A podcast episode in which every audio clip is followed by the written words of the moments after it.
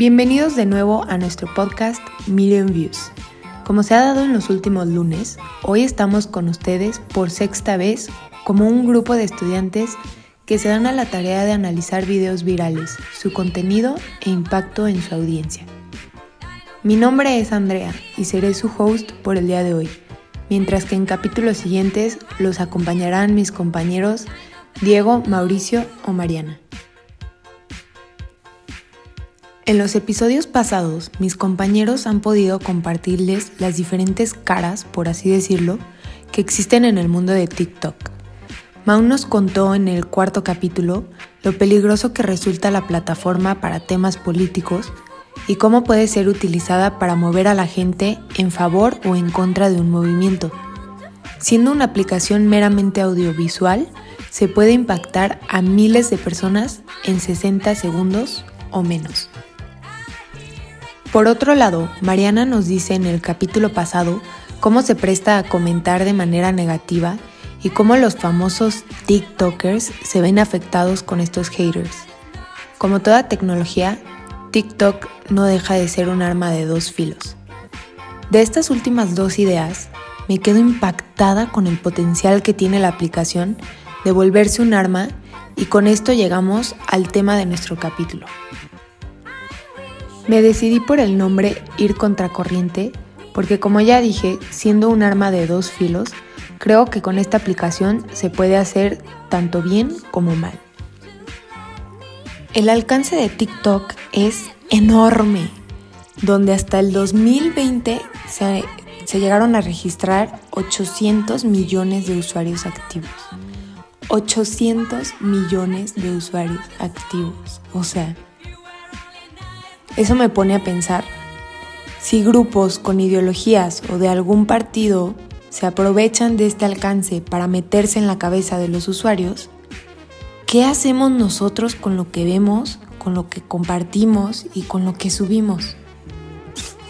La verdad es que yo bajé la aplicación como fruto de la pandemia y porque tengo dos hermanas más chicas y veía cómo empezaban hablar de los trends, los bailes, los practicaban, se los aprendían y un día me di por vencida y creé mi propia cuenta. La verdad es que no me tardé nada de nada en agarrarle el gusto y su famoso algoritmo, del que ya hablamos en un capítulo, no se tardó nada en descifrarme y empezar a mostrar contenido afín a mí.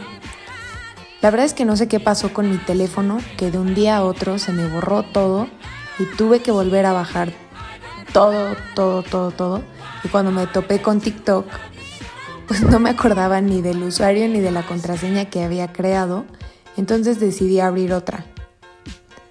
Pero, o sea, fueron cuestión de semanas para que volviera a tener el contenido casi que 100% dentro de mis gustos. Creo que en esta parte muchos me entenderán y fue que no tardé nada en tragarme literal todo el contenido y empezar a creer que es un tipo de realidad que sí existe.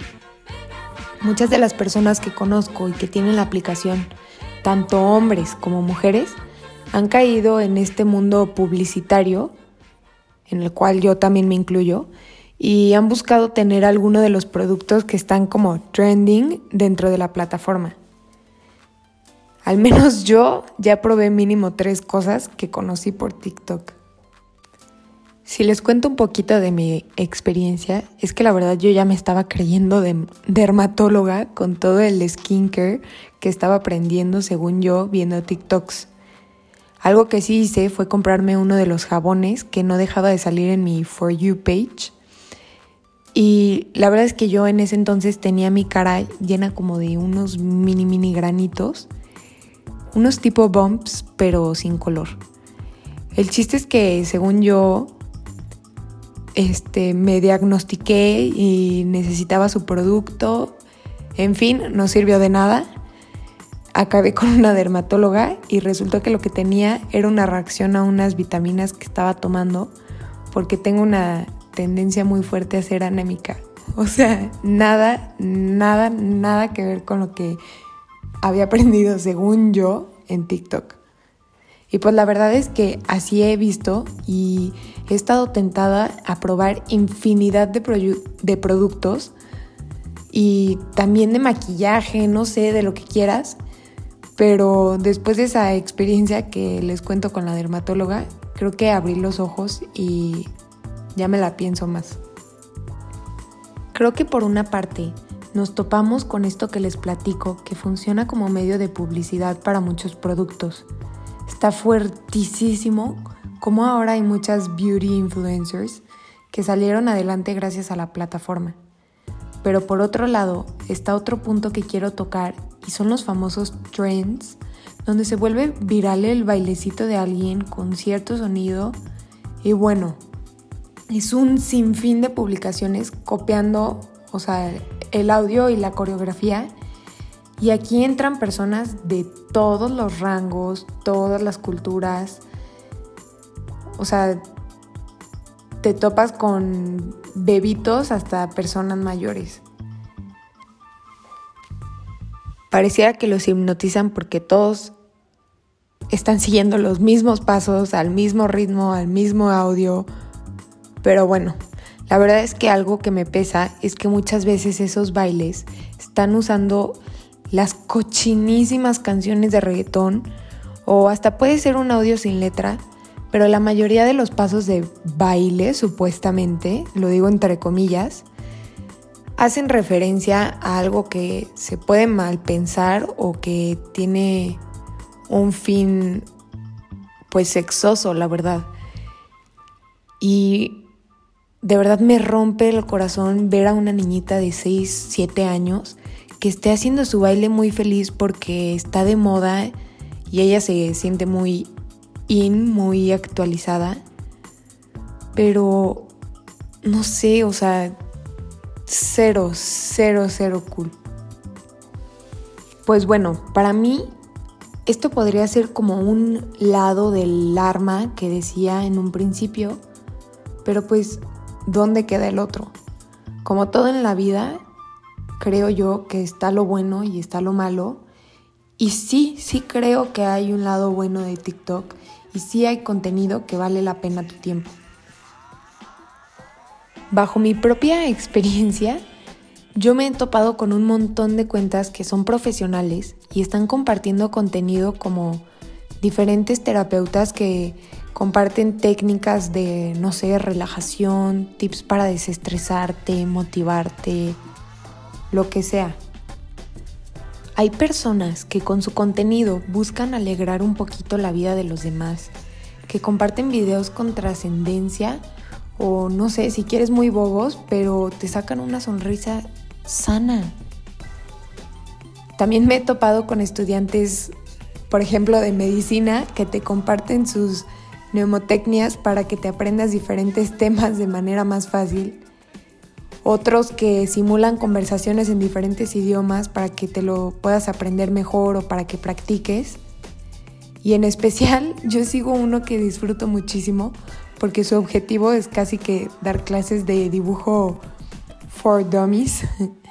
y no sé, este, el la persona se llama Harrison Howard y su username es Harrison How.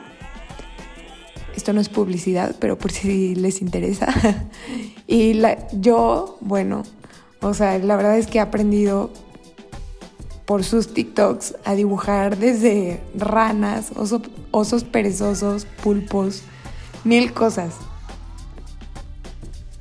Me gusta mucho aprender a verle el lado positivo a las cosas pero creo que para TikTok aplica hacer positivas las cosas. No tanto verle el lado positivo, sino hacerlo positivo.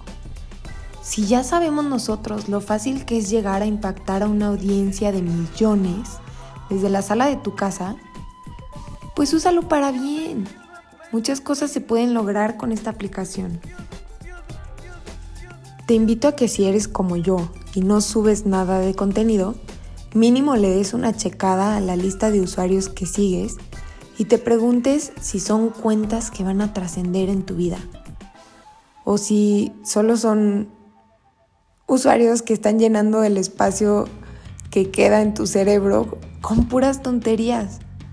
Creo que podemos ser muy inteligentes y sacar provecho de la infinidad de usuarios que existen dentro de la plataforma para poder seguir a aquellos a quienes de verdad quieres que sumen en tu vida. Que en tu ratito de relax estés aprendiendo algún dato curioso, un buen chiste, una nueva técnica o un nuevo tip que por más superficial que sea, en el fondo creo yo que es un granito de arena que te está llevando a ser una mejor persona. Tal vez suene muy dramático, pero la verdad es que yo soy fiel creyente que nuestro día a día es lo que define nuestra vida. Entonces si tenemos la oportunidad, ¿por qué no tomarla? Y también, si tú eres creador de contenido, tu tarea todavía es más grande porque corre en tus manos la responsabilidad de lo que publicas y al mismo, tienes, al mismo tiempo tienes un poder gigante que lo puedes usar a tu favor y lo puedes usar a favor de la humanidad. Con esto puedes traer paz, puedes traer sonrisas, conocimiento, buenas vibras o hasta alguna palabra de aliento. Es tan fácil contagiar algo bueno como algo malo. Así que, ¿por qué no buscar poner de moda lo bueno, lo sano? Seamos personas que se atreven a ir contracorriente, y no están buscando aprenderse el trend en tres horas de su día, sino que son personas que se atreven a ser diferentes, que comparten cosas que anhelan desde el fondo de su corazón, que muestran quiénes son y que no están cambiando su esencia ni nada en su persona simplemente para, pertenecer y estar a la moda. Creo que está en manos de cada uno lo que decides ver, a quienes decides seguir y lo que, lo que decides tú publicar. Y pues te aseguro que si empiezas a hacer ese cambio poco a poco, el algoritmo de la plataforma hasta te va a ayudar y te va a empezar a mostrar contenido igual de bueno al ver cómo estás interactuando con contenido sano, por así decirlo. Y así estarás tú usando TikTok a tu favor y a favor de todos, simplemente a favor de la humanidad. La verdad es que yo soy fiel creyente de que el cambio está en nosotros mismos. Y si tanto nos quejamos, si tanto tenemos para criticar de nuestra sociedad, de nuestro país, de lo que sea, creo que está en nosotros empezar y poner nuestro granito de arena desde lo más pequeño y poco a poco irlo haciendo más grande. Espero que les haya gustado esta reflexión y los esperamos el próximo lunes con un nuevo episodio. Bye.